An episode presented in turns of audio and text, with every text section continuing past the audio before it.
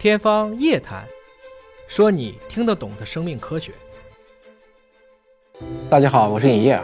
不谋全局者，不足谋一域；不谋万事者，不足谋一时。我一直都在给大家讲，如果想去对我们今天的科技有所了解的话，大家要去学一下科技史。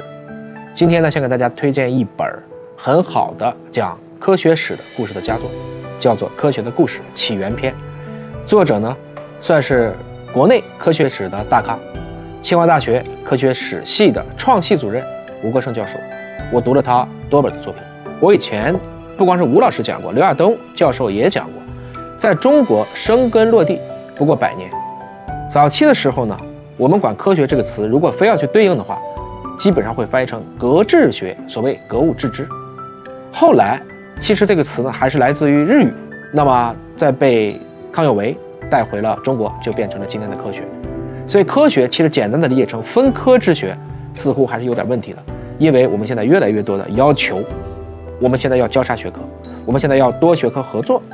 所以其实如果你追科学的本意，它在古希腊当中呢，实际上说的就是知识。那么还有一个误区呢，就是科技。我们往往老是连称，其实科学和技术还是不一样的。科学如果它的本意是知识的话，它就是无用之用，换言之，它没有那么强的目的性；而技术则是有用之用，它一定是为了去解决一个问题，而从科学派生出来的一个与科学有着密切联系却又迥然不同的两个概念。所以，关于科学真正的含义是什么？它究竟有什么样的历史渊源？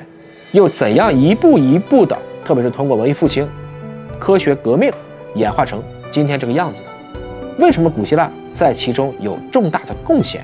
中国在其中又有哪一些自己的独特的想法和思索呢？翻翻这本书，或能给你解惑。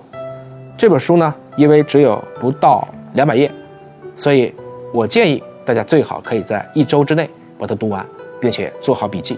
相信以后再遇到各个学科，您都会有很好的框架结构了。